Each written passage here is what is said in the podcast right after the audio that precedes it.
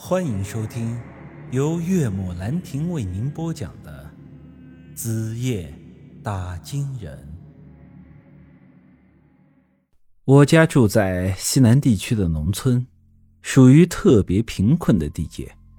全世界的人都有这个特点，那就是越穷越是没文化的地区，就越是喜欢生孩子。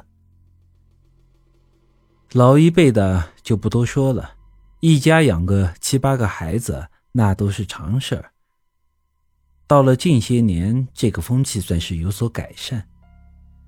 但是我家那个地方实在太过封闭，一方面是避孕知识还没有得到普及，另一方面是受到了养儿防老的思想影响，一家生个四五个。也还是家常便饭。父亲受到这个思想的影响，觉得一辈子生不出个带把的，在村子里都抬不起头做人，因而，在和我妈结婚后，是加班加点的造人。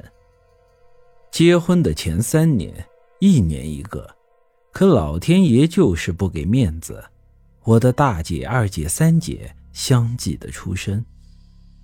他想要个儿子的梦，却是没有能实现。家里三年多了三张嘴，这生活压力可想而知。那时候真是穷的揭不开锅了。可即便是这样，还是没能断绝我父亲生儿子的念头。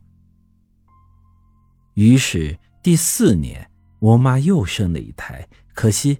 还是个闺女，父亲心里清楚，再这么生下去，家里人可就要吃土了。一来二去，他产生了一个想法：把闺女送人吧。其实，在那个年代，把生的孩子送人是很常见的事情，但同样有个潜规则：儿子好送，闺女可不好送。不过也不知道我的父亲是用了什么样的法子，把我的四姐终归还是被他送出去了。很快，我妈怀了五胎，于是我出事了。我的父亲生儿子的梦想如愿以偿，终于不再忙活造娃了。此后，我成了家里的宝。爹妈把我捧在手里，怕摔了；含在嘴里，怕化了。家里的条件不算好，但我勉强也过了个娇生惯养的童年。我成年的时候，三个姐姐都嫁人了，嫁姐姐收的彩礼足够我在当地娶一个体面的媳妇了。我是村子里少数几个念过高中的后生。我的这种条件，在现在看来或许屁都不是，但在当时的我们村，那却是让很多同龄人都羡慕不已的。如此，我本应该是能有个大好的前程，娶个老婆，在村里混几年，至少也能搞个村官来当当。可是这人呐，有些时候真的是得看命。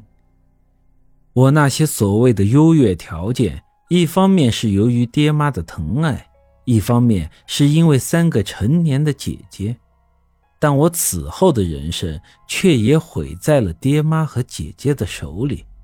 刚满十八岁那年，爹妈就开始给我张罗婚事，不过这婚事却是几年下来也没有谈成。其中主要的原因是由于我在县城里念了几年书，虽然只是高中，但还是受到了现代化的熏陶。我也倡导自由的恋爱，那些村里面的土妹子我实在是看不上，但县城里那些漂亮女孩我又高攀不起。